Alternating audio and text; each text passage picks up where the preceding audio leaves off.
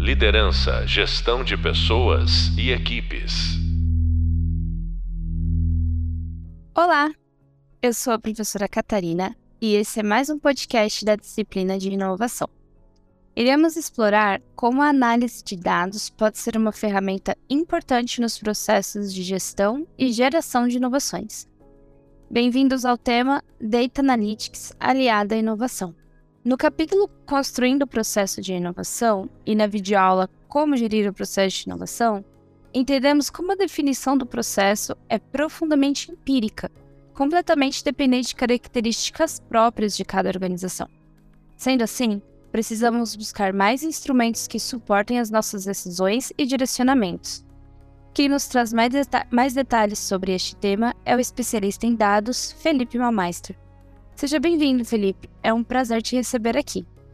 Olá, Catarina, tudo bem? É, eu agradeço pelo convite. É um prazerzão estar aqui conversando com você e com o pessoal da FAP sobre inovação, tá? Assunto que eu gosto pra caramba aí. Obrigada, Felipe. Obrigada mesmo. Pra gente também é um prazer aqui ouvir tudo que você tem para dividir com a gente e absorver um pouquinho desse seu conhecimento. Bom, Felipe, para a gente começar, né, é, eu gostaria de colocar um pouco de, de luz nos termos que a gente usa quando a gente fala de dados, né? Porque, em geral, é um, é assunto que está bastante em alta. É, existem diversas disciplinas ligadas a esse tema, né? Ciências de dados, engenharia de dados, análise de dados.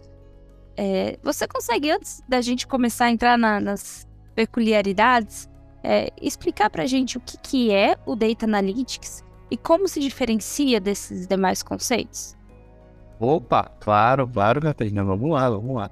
É, então, para responder essa pergunta, é, acho que é interessante talvez a gente dividir em duas, duas partes nessa resposta.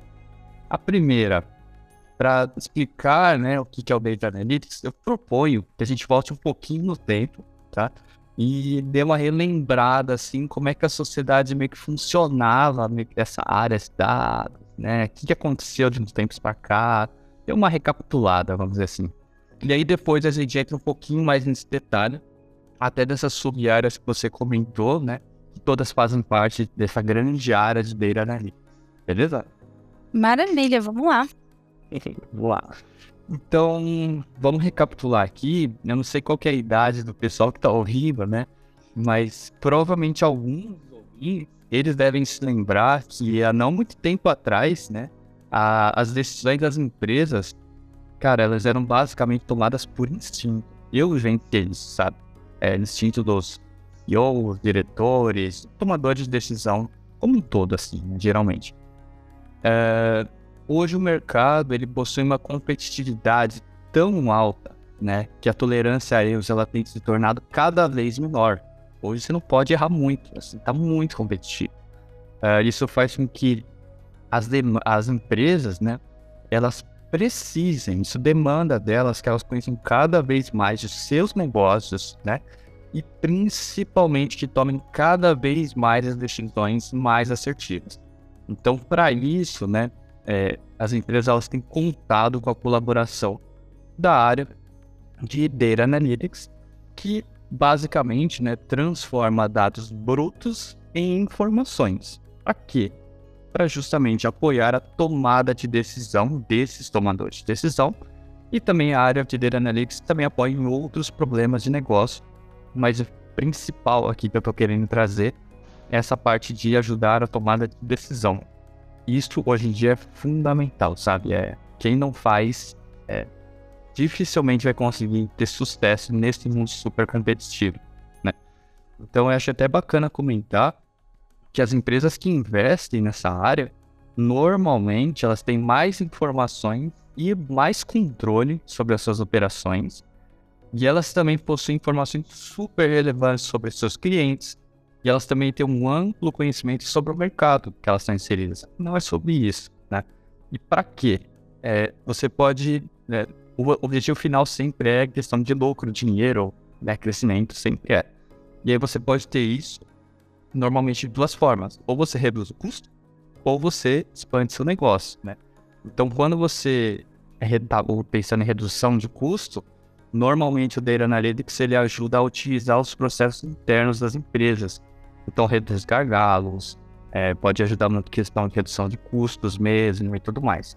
Quando você pensa em expansão, né, aumento de receita, é, Data Analytics ele apoia muito nessas decisões estratégicas, né, que é o que eu comentei um pouco antes, e também ajuda muito a identificar oportunidades de crescimento, ou seja, muitas empresas com o apoio de Analytics conseguem olhar mais, né, olhar além e crescer mais também. Então, hoje em dia, é, é meio que assim, quem não tem, né, dificilmente hoje no mercado super competitivo consegue, né, é, crescer, vamos dizer assim. É, hoje em dia, essa é meio que a regra, vamos dizer assim, né. Então, esse seja meio que a... Pode falar, né? Perdão, não. Eu ia dizer que é muito interessante, né? Você, você trouxe essa questão do. No passado, as decisões elas eram tomadas mais no feeling mesmo, né? E aí, isso até é, acaba restringindo, digamos assim, o sucesso do, do, do negócio às pessoas que têm esse perfil, de repente, é, mais arrojado ou ou pessoas que já tenham muito background, ou já, já tiveram aí muito tempo, passaram por diversas empresas, porque aí conseguiram construir é, um, uma bagagem para tomar decisões baseadas so, somente no seu feeling. Eu vejo que dessa forma que você colocou, o Data Analytics ele parece que também abre portas para pessoas que de repente não tem uma experiência de mercado tão grande, ainda uma vivência no mercado tão grande, de também ter insights, né? De também ter ideias. Como que você vê isso? Perfeito, Catarina, perfeito. Eu acho que é muito sobre isso. É, é, a gente não pode também achar, né, que antigamente, só porque não existia áreas de analítica, o pessoal tomava decisões erradas. Não é isso que eu estou dizendo. Mas uma coisa que acontece é justamente justamente isso. Quantos anos a pessoa levou para chegar nesse grau de conhecimento o suficiente para não errar, né?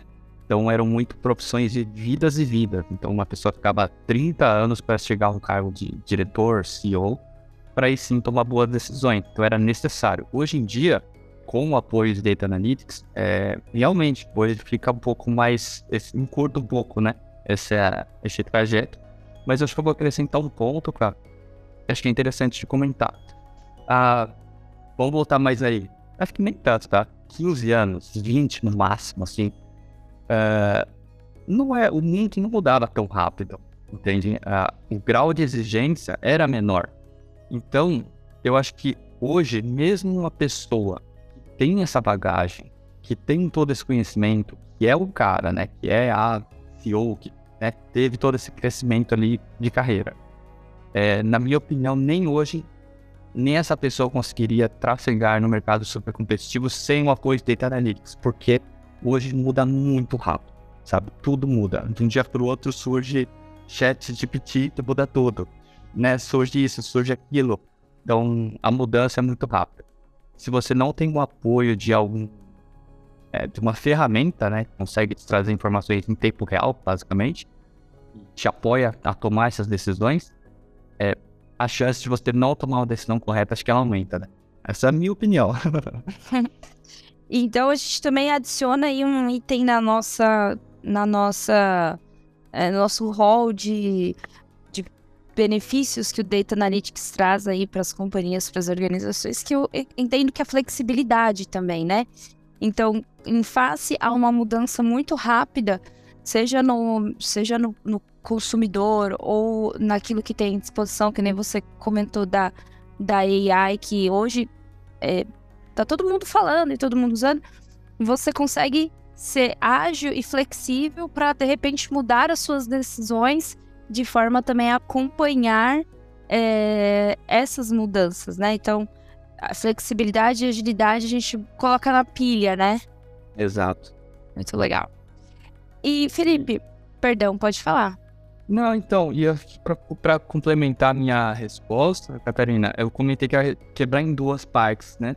Sim, é, claro. Primeiro ia dar uma geral sobre Data Analytics, e aí depois você comentou de algumas profissões, né? Ali, algumas sub-áreas, ciência de dados, engenharia de dados, análise e tal. Acho que vale a pena aqui dar só uma passada, um resumo Por favor, pessoal. Claro. Como é que elas, o que cada uma delas fazem né, nessa grande área? Uh, então, primeiro que todas essas que você citou, elas meio que fazem parte de um grande guarda-chuva, vamos dizer assim, que seria o Data Analytics, né? Uh, são profissões que ciência de dados, análise de dados, engenharia de dados, que são sub-áreas, que tem profissões embaixo delas, né? Cada dia que passa, essas profissões, elas mudam, então elas, a gente está indo num cenário muito parecido, sei lá, com o médico, que antigamente tinha mais generalistas, aí você vai vir quebrando subcategorias de médicos, né? Ah, vem e tal, e vai vindo especialidades também está acontecendo. Mas aqui vou dar uma geral mesmo, como se fosse um, uma visão geral. Então, para o analista de dados, o que, que ele faz no dia a dia né, dele? O analista, ele muitas vezes ele fica alocado em times, né? Em algumas squads, algo desse sentido. Essas squads e times, eles têm certos problemas, certas necessidades. Então, o papel desses analistas seria coletar, limpar e analisar os dados, que esses são necessários, né? Eles geram relatórios ou dashboards de insights das análises. Então, esse seria meio que o dia a dia do analista de dados também. Aí você tem cientistas. O que eles fazem? É, primeiro que cientistas de dados normalmente são pessoas que têm um background mais voltado para a área até acadêmica, tem muitos matemáticos, estatísticos mais. Então eles usam técnicas estatísticas, criam e usam modelos de machine learning para gerar insights sobre os dados ou para fazer algum tipo de análise preditiva, né? Preços, mercados, entre outras coisas. E o engenheiro de dados, o que, que ele faz? Ele é meio. Essa equipe, né, essa subcategoria ali, ela meio que junta todo mundo. Então, ela faz toda essa parte de infraestrutura dos dados da empresa e ela garante que as operações que envolvem dados, elas primeiro estão bebendo de fontes confiáveis, isso é super importante, e que os dados estão sendo armazenados e distribuídos de maneira eficiente para fazer toda essa roda girar. E acho que é interessante comentar que as grandes empresas, principalmente, é, esse pessoal de engenharia de dados, eles fornecem não só dados para os analistas e para os cientistas. Em empresas que a gente chama de empresa data-driven, né?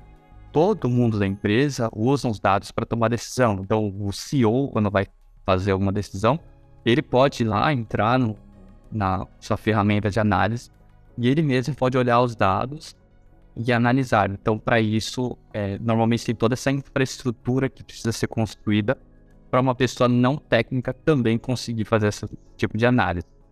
Mas alguns, alguns momentos é, é só alguns momentos que ele faria isso. Normalmente o CEO não tem muito tempo e alguém ajuda ele a fazer relatórios. Mas há essa possibilidade. Então, é só para fechar que essas sub-áreas, elas, muitas equipes, né, elas trabalham super bem, entre elas ali, vamos dizer assim, cada uma delas está trabalhando bem, mas isso não adianta muito se a gente se esquecer do porquê que elas existem, né? Então, acho que vale a pena reforçar. Todas essas áreas, elas precisam trabalhar em conjunto para garantir que a empresa está se mantendo competitiva e para garantir e é, colaborar com o crescimento da empresa. Então é sobre isso, sabe? Não adianta nada fazer todos esses relatórios, fazer todo esse monte de, de coisas se a empresa não está conseguindo ser competitiva né, e crescer. É sobre isso, sabe? Entendi. Muito boa o muito bom o seu esclarecimento, Felipe, para gente, é, para quem está ouvindo, para a gente entender aí como que, que, que esses papéis estão fazendo e de repente se alguém se identifica, né, com alguma dessas desses perfis. É muito legal a gente trazer de fato essa explicação. Agora, em, adentrando um pouco mais no, no tema da inovação e, e como a, o Data Analytics ele suporta os processos de inovação, eu já peguei vários insights aqui de, de como que isso acontece, mas é claro que eu quero é, ouvir de você, né?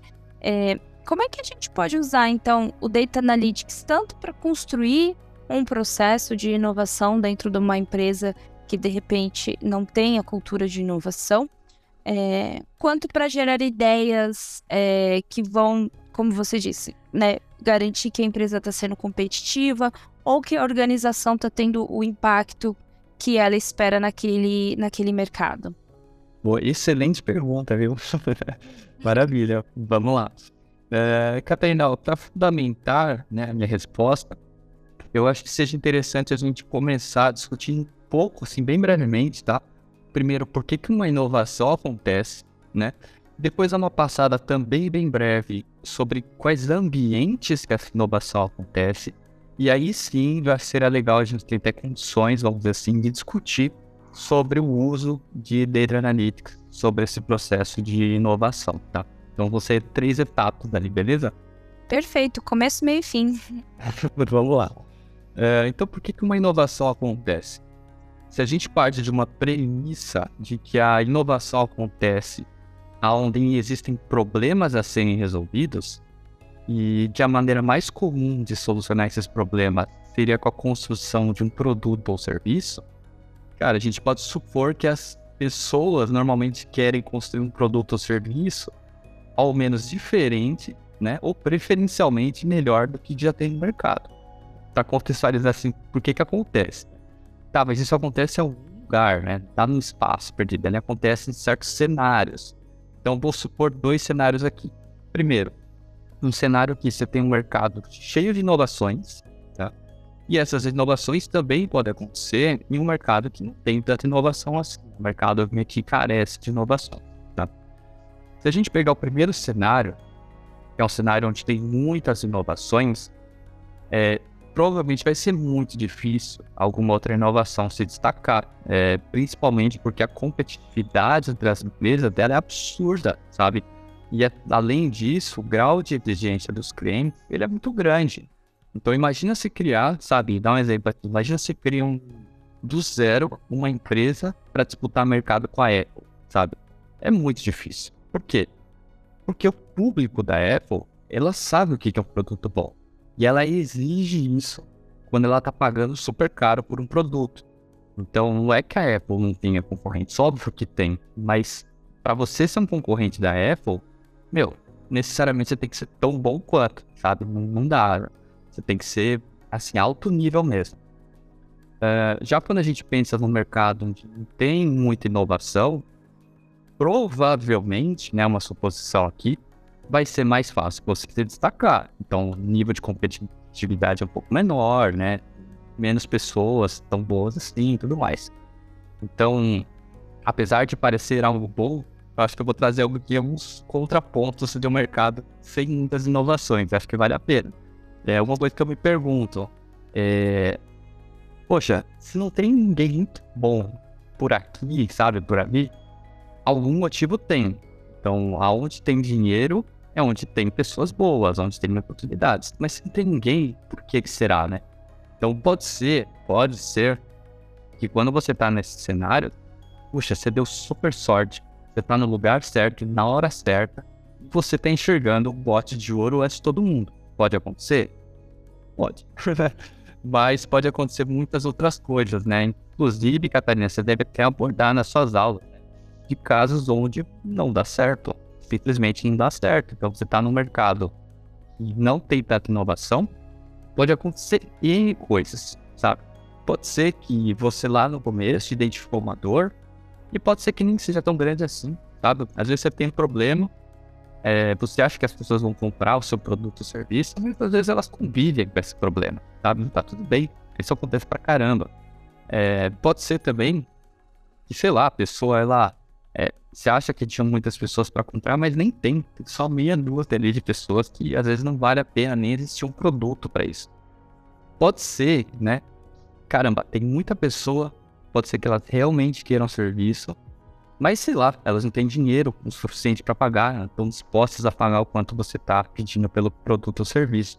Enfim, tem N motivos, né, para um produto não dar certo nesse cenário. Se tem algumas aqui, provavelmente deve ter uma infinidade de outros motivos para não dar certo, né? Principalmente em cenários que o mercado meio que está assim, consolidado, sabe? Acontece, vai fazer o quê? É, faz parte, né? Uh, então, voltando, né? Tudo isso para meio que para dar uma passada, né? E fundamentar de por que, que uma inovação acontece, em quais cenários, né? Seriam esses dois principais cenários. Quando a gente volta para o uso do Data Analytics durante esse processo de inovação, na minha opinião, Catarina, o Data Analytics ele não só pode, como deve, tá, atuar no início da construção de produto ou serviço de ambos os cenários, tá? Isso é a minha opinião, porque eu acho que é, faz parte do processo de construção responder algumas perguntas, né?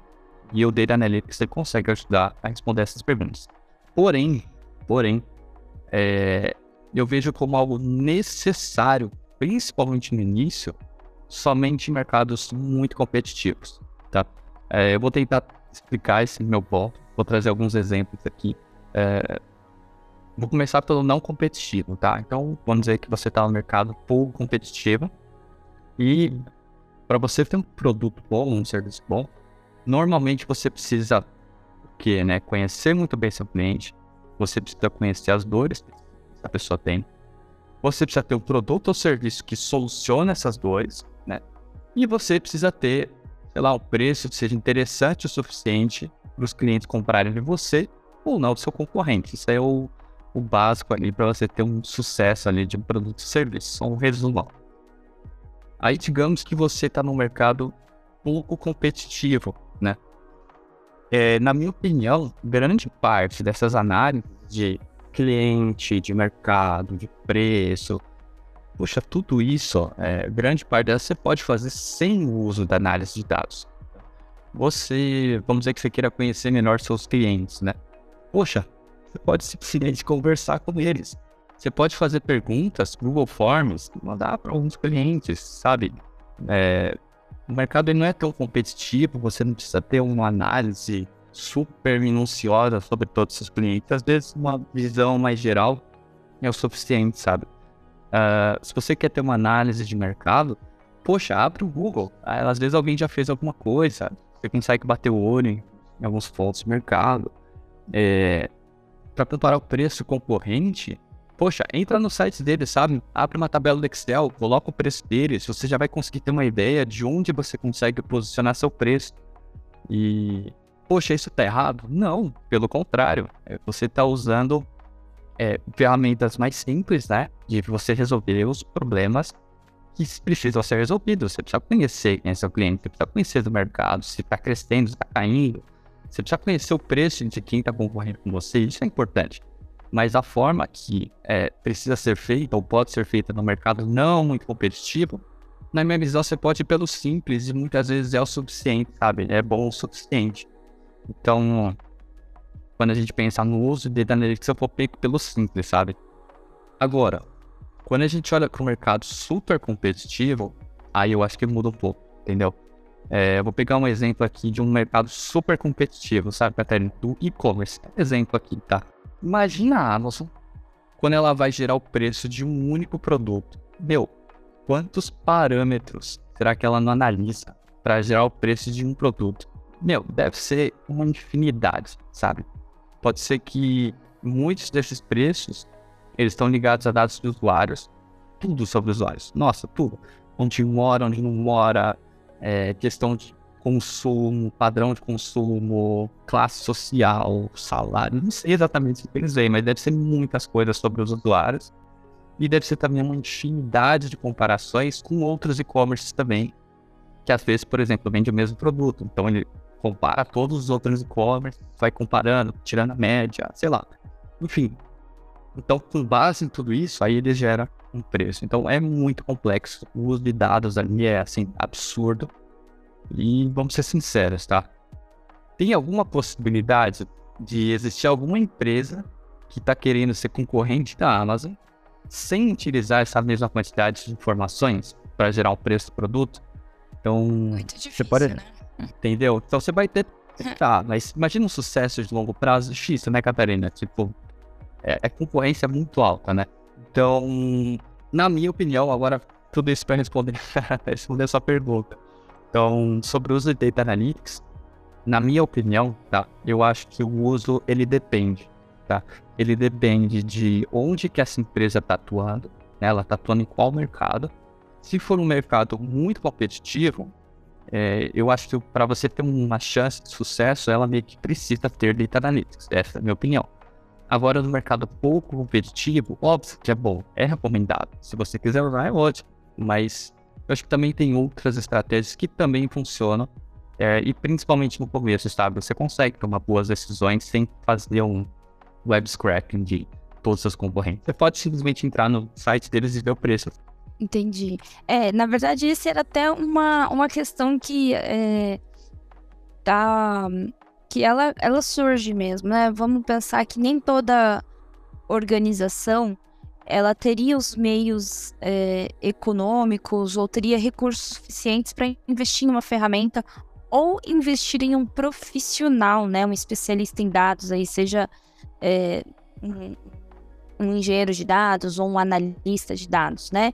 Então existe também essa limitação, né? Não é todo lugar que vai conseguir ter esse recurso e, obviamente, usufruir de tudo aquilo que ele tem. Então, existem sim formas, digamos, economicamente viáveis ou de repente mais simples para que a empresa ou a organização, independente do, do seu modelo de negócios, de usufruir da análise de dados.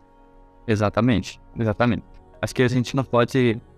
É, quando a empresa ela quer colocar o carro na frente dos bois, né, que o pessoal fala, isso nem sempre dá muito certo, principalmente quando você não tem essa o dinheiro, né, que eu vou supor como se fosse um respiro, e você tem um dinheiro que está no começo geralmente é curto, e faz sentido você investir no Data Analytics, numa empresa que está começando agora, ter uma coisa super estruturada ali e tal. Eu não sei, sabe, Catarina, acho que num mercado não tão competitivo, acho que realmente não tem essa necessidade. Agora, se algum dos ouvintes está querendo, pensando em criar um, uma empresa para concorrer com a Amazon, né, por exemplo, por exemplo que eu dei, aí já, aí já vai ter que pensar um pouco, né? Vai ter que ter um budget ali inicial um pouco maior, porque é o tal negócio, a barra é maior, né? A régua é maior. Então, tudo no seu devido lugar ali, tá? Vai estar tá mais alto, não, com certeza. E um ponto também interessante que você trouxe na sua, né, na sua observação, Felipe, é, e eu acho que é legal da gente fazer esse gancho com as aulas que é, o pessoal está assistindo também nos outros formatos. É, é, quando, eu, quando eu trago a inovação para os nossos alunos, para os nossos ouvintes, eu trago os três, é, as três pilares da inovação é, em qualquer meio, né? Independente se é uma companhia, uma ONG ou algo, é, qualquer que seja o tipo da organização, é que a gente tem que sempre estar tá atento ao meio ambiente, à sociedade e à economia, né? Então, o meio ambiente, não necessariamente em, em termos sustentáveis, mas também em termos de sustentabilidade, mas entender qual que é o, o, o, mercado, o, o lugar onde a sua inovação vai se vai acontecer, né? É, as pessoas, a sociedade, que, como que as pessoas estão sendo impactadas pela sua inovação. E aí as pessoas vão desde quem está investindo nisso até quem está de fato usufruindo dela, né? O cliente final.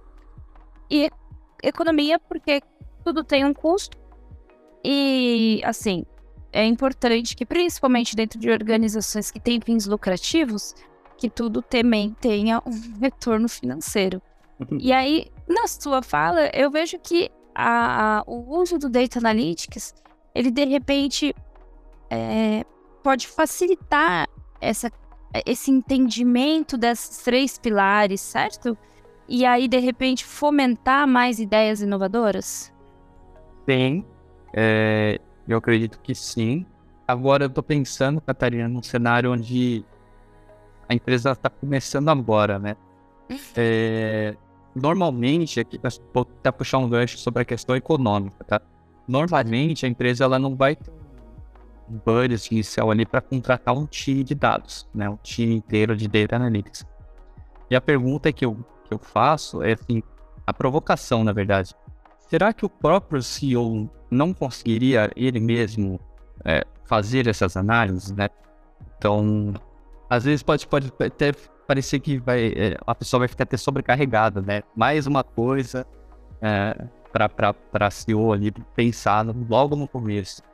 Mas é, a provocação que eu faço é: será que não dá para já essa pessoa que está criando a empresa já desde o passo ela mesma começar a pensar nesse tipo de análise para justamente já posicionar a sua empresa desde o começo, né?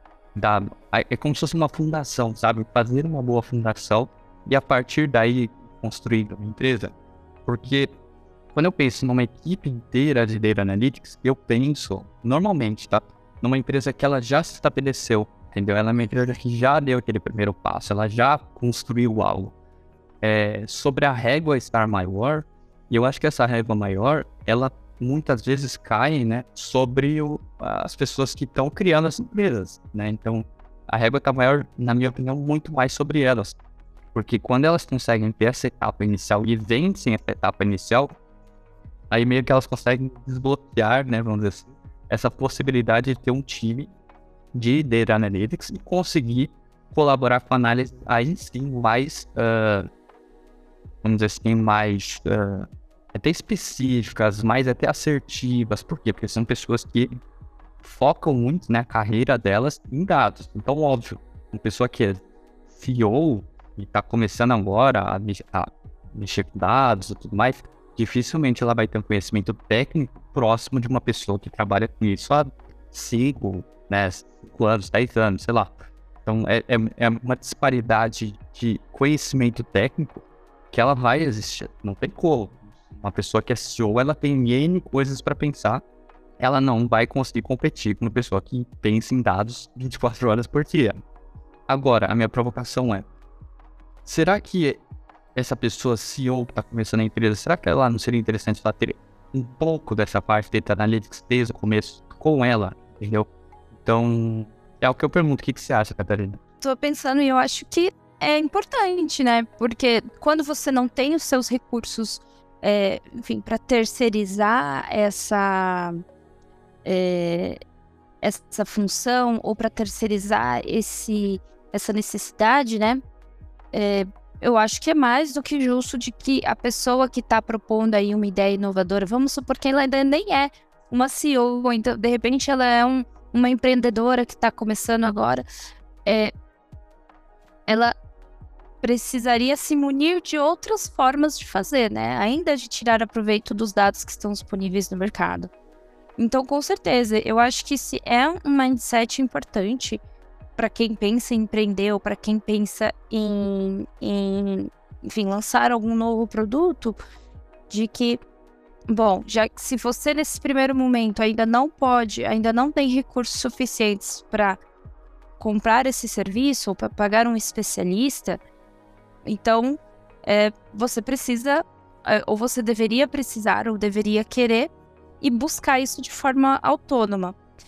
E existem ferramentas, Felipe, é, de fácil acesso é, na internet, que, ou, né, vamos supor, eu agora, eu tô com uma ideia, um produto, eu quero ter alguns insights voltados a dados. Existem algumas ferramentas que eu possa que eu possa utilizar que não são, não vão me exigir um conhecimento técnico, esse conhecimento técnico aí de 5, 10 anos que você comentou? Olha, a boa notícia é que sim. Tem bastante coisa. Tem muita coisa. É, acho que, assim, até pontuar sobre qual o objetivo dessas ferramentas, né? Cara, o objetivo é conhecer melhor os usuários, né? Então, quando a gente pensa, principalmente nessa parte, a gente tem algumas ferramentas, eu vou citar três aqui, que seria o Google Analytics, tá? Tem o Hotjar e o Amplitude. São três ali que fazem muito bem essa parte, conhecer bem os usuários, como eles se comportam e tudo mais. Dessas três, o Google Analytics ele, é bem conhecido até pelo pessoal no geral, assim, até por ser da Google, né? Mas ela, ela traz muitas informações bacanas de SEO, né? Muita questão de tráfego então, de onde que os usuários estão vindo, qual página que eles estão visualizando mais, qual estão visualizando menos. Ela funciona muito bem para isso. É uma ferramenta que é, o nível de técnico para você conseguir implementar isso nem é tão alto assim. Óbvio que não é tão simples quanto só entrar e sair mexendo, mas é, um, é um, uma curva de aprendizado relativamente curta, tá? Tem muito, muito, muito tutorial na internet. Dá para você meio que só seguindo os passo a passo, você consegue criar algo, já ter essa visão. Então eu recomendo muito, muito o Google Analytics. Uh, tem outra ferramenta, e é um pouco mais específica sobre o comportamento dos clientes, é, mapa de calor, sabe? Onde o cliente costuma olhar mais numa página, até que ponto que ele rola a página. É, dá para ver muita coisa muito bacana com o Hotjar. Ele é uma ferramenta também que funciona super bem ali, principalmente para quem está começando. Ela grava a tela, é bem, bem bacana mesmo, recomendo pra caramba.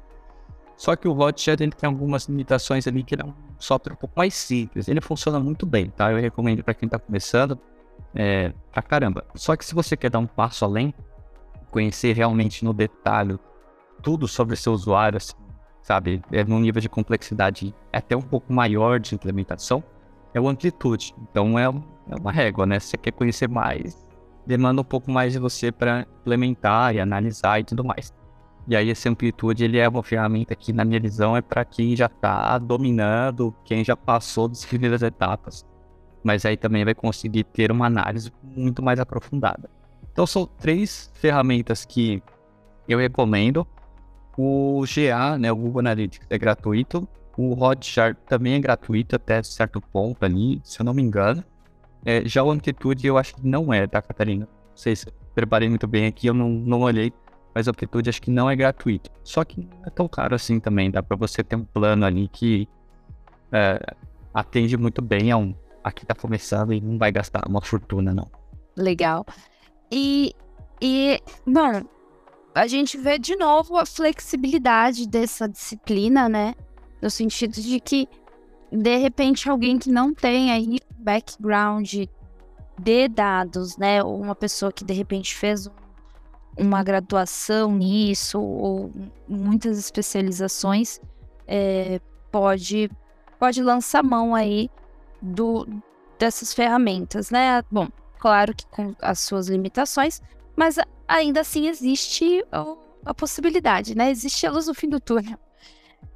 E nessa, nessa mesma é, linha, Felipe, eu acho que de repente as pessoas que estão nos ouvindo são pessoas que estão interessadas, né, em, em serem inovadoras, em construírem uma um produto novo, ou ideias novas, ou ambientes de inovação. E quem sabe também nós não temos alguns ouvintes que se interessem pela área de dados, porque é uma área que está muito punjante no mercado. É, e, e, pelo que você pelo que você disse até agora, não acho que acho que vai ser cada vez mais necessária, né? Acho que a demanda vai crescer cada vez mais. É, eu sei que você tem uma trajetória dentro da área de dados bastante interessante. Você não quer tirar uns minutinhos para contar pra gente e para desmistificar, de repente, como é que um, uma pessoa que está ou que gostaria de conhecer mais sobre essa área, por onde ela pode começar? Perfeito. Divide, vamos lá. Divide um pouquinho da sua trajetória. Caramba, vamos lá. É, eu me formei com engenharia mecânica, então não tem nada a ver com dados, nada a ver. Trabalhei na área é, de engenharia, né? Trabalhei numa empresa de indústria de equipamentos. Trabalhei com isso por bons anos. É, vi uma oportunidade, eu sempre, sempre gostei, não, né? Em certo momento eu me apaixonei por dados e, sabe, vivenciei isso por um bom tempo. Por bons dias ali, eu acabava vendo muitos conteúdos e fiz uma imersão ali bem natural, sabe? Interesse mesmo, era algo que gostei ali, interessava bastante. É, e aí eu decidi fazer, dado toda essa área que eu vi que tinha uma oportunidade muito grande, eu vi que era o momento de eu fazer uma mudança de carreira. Então eu mudei da área de engenharia e fui para a área de dados. É, eu fiz isso sozinho. Eu foi de uma maneira que a Catarina achou interessante até para trazer aqui, porque é algo não convencional, né? Eu fiquei um ano é, estudando integralmente dados. É, eu estudei diversas escolas, tem algumas aqui que eu, que eu vou até sugerir para vocês, né? Até do meu passado, do meu background. É... E a partir disso, o grande objetivo era entrar na área e eu consegui, depois desse um ano de estudos intensos ali. Eu entrei na área, trabalhei na área, depois eu trabalhei com produtos, sempre tendo dados ali conjunto, né? Sempre o dados fazendo parte de tudo que eu estava tomando de decisão e ajudando no dia a dia mesmo, sabe? É, com o tempo eu acabei não é, realizando mais as análises que eu cheguei a fazer um tempo, mas sempre tendo dados ali como principal fonte, né, para a tomada da melhor decisão possível. Então, fiz isso por alguns anos também. Muito legal. É legal mostrar, né, para as pessoas que existe, existe o caminho, né? De repente a gente não sabe por onde começar, mas existe um caminho. Então, conta pra gente, pra gente fechar, é, Felipe, se você tem é, uma as dicas de leitura, ou como você comentou, esses lugares onde os nossos ouvintes, ouvintes podem ir buscar mais informações sobre a área de dados. Perfeito, perfeito. É, o meu, como meu background ele foi bem técnico né, na engenharia, eu tive uma base muito sólida de conceitos de cálculo, é, muitos conceitos ali de toda a questão de vetores, matrizes e toda essa parte. É, é, então, isso fez com que essa etapa inicial que eu vou comentar, que é super importante, eu acabei não precisando ter quando eu fui fazer essa mudança de carreira. Mas para quem não está vindo numa área super técnica, né, de engenharia, algo nesse sentido, matemática e tal, eu acho que seria muito interessante é, ter um certo conhecimento de cálculo, é, toda essa parte de geometria analítica e tudo mais que envolve essa parte mais uh, fundament, de, de, fundamentos ali. Por quê? Porque toda a parte de dados, ela, ela meio que bebe dessas informações, né? Também parte de estatística e tudo mais. É necessário passar por isso? Não é necessário, mas é um negócio. Se você não tiver essa base, você vai muitas vezes conhecer o produto final e você não vai saber de onde que veio esse conceito final, né? Então acho que, acho que vale a pena é, dar uma passada, pelo menos uma passada por esses conceitos mais fundamentais ali de cálculo. Uh, em sequência, eu acho que é muito interessante ter uma, uma parte de em sequência, acho que é muito interessante ter uma parte de programação, porque, querendo ou não, dados no geral ali, basicamente é programação. E eu recomendo muito o uso Python é, com a linguagem de dados ali universal. Tem muita gente que usa uma outra linguagem chamada R, que também funciona muito bem, mas eu acho que o grau de. Essa curva de aprendizado do Python acaba sendo um pouquinho menor. Então, por isso que eu sugiro o Python, principalmente para quem está começando e, e treinar, sabe? E sair um pouco de teorias também e botar a mão na massa, fazer projetos, principalmente projetos, não só testes, mas construir algo, construir um portfólio, é, resolver problemas com esse portfólio, não só fazer um teste teórico, mas pegar um problema real e resolver com dados. Eu acho que se você tá pensando em entrar na área, seria um caminho que eu sugeriria, sabe? é ter um fundamento, aprender a programar em Python, principalmente, pode ser o básico, e Pandas também, que faz parte, mas pode ser o básico, já é o suficiente, e depois aplicar. Acho que não tem muito que. É, é um caminho que eu vejo que é um caminho de sucesso ali. É, aonde que você pode aprender tudo isso? Uh, a boa notícia, pessoal, é que tem muita coisa boa no YouTube. Mas muita, muita, muita mesmo. E obviamente é tudo gratuito. Uh, tem conteúdos em português, mas na minha experiência, uh, os melhores conteúdos deles são em inglês, tá? Tem bastante coisa em inglês, então para quem tem domina a língua tem essa facilidade de ter uma quantidade de conteúdo maior, né? Uh, além do YouTube, eu recomendo também cursos na Udemy. A Udemy tem cursos super baratinhos, sabe? Os dados ali, que custam, sei lá, 20, 30 reais e que são excelentes. Você só tem que saber filtrar, né, quais seriam esses cursos. É, posso ajudar, procurem depois, eu, eu ajudo a achar algum curso bom para vocês, assim, dependendo do seu background, eu posso ajudar. Uh, recomendo também muito a Udacity, que eu fiz também. É, a Udacity ele tem um programa muito legal, onde você aprende a parte teórica e aplica em projetos, e tem uma pessoa que analisa esses projetos. Então isso também faz muito essa parte de na prática. Achei que é bem interessante. E é isso, eu acho que no geral, hoje em dia, você não precisa investir muito dinheiro para aprender pelo menos o básico de dados ali. É, eu vejo que a maior barreira é o investimento de tempo, sabe? É, realmente não é algo que você vai aprender do dia para noite. É algo que você precisa se dedicar. E, sei lá, muitas vezes, não sei, sabe, Catarina? Para quem realmente quer entrar nisso, vai ter que se dedicar. Mas eu vou fazer aqui o, o contraponto que muitas vezes nem é necessário você entrar tanto nesse nível de detalhes que eu mesmo comentei aqui, tá? É, muitas vezes algumas soluções não tão técnicas já resolvem o problema, entendeu? É, esse nível de detalhe, acho que ele é muito faz para quem realmente quer entrar na área de dados mesmo e atuar, sabe, no nível de detalhe muito grande. Mas grande parte dos problemas não é necessário todo esse trajeto. Não precisa ficar estudando um ano é, integralmente. Mas importante a sua observação porque, de novo, cada caso. Inovação é assim, né? Cada caso é um caso, cada cenário é um cenário, cada necessidade é muito específica e vai muito aí da pessoa que está se propondo a mergulhar nessas, nesse universo, é, avaliar e entender qual que é o melhor caminho, né? Felipe, muito obrigada pela, pela sua participação. Foi um prazer estar aqui conversando com você hoje. Eu acho que, é, com certeza, quem está nos ouvindo conseguiu é, tirar muita informação e depender, acender muitas lampadinhas aí na cabeça do pessoal. É, você disse que você pode ajudar, então se você quiser deixar o seu LinkedIn, para quem quiser te procurar para ter mais informações sobre como usar o Data Analytics ou tiver com uma ideia aí que quiser mais é, guidance, você quiser deixar o seu LinkedIn? Claro, Catarina.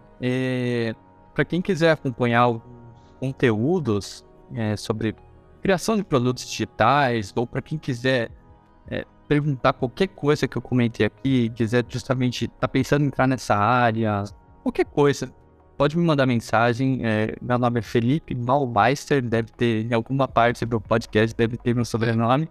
Mas o mais fácil é se procurarem por F Meister. Eu também tenho usado esse nome, você também vai conseguir me achar na internet. Uh, é só mandar mensagem, a gente conversa e vamos em frente ali. Com certeza vai ser um prazer ajudar quem estiver interessado nesse assunto. E, Catarina, foi um prazerzão estar aqui conversando com você. Foi muito, muito legal. Eu agradeço pela oportunidade e nos vemos numa próxima, né? Um forte abraço a você e a todo mundo da FAP. Obrigada, Felipe. Um forte abraço para você também. Esse foi o podcast Data Analytics aliada à inovação, com participação de Felipe Malmeister. Não deixe de revisitar os conteúdos da aula e do nosso e-book para complementar o seu entendimento de como criar e gerir um processo de inovação de forma mais eficaz possível. No nosso próximo podcast, veremos como a segurança é importante nessa era que vivemos hoje totalmente digitalizada. Muito obrigada e bons estudos! Liderança, gestão de pessoas e equipes.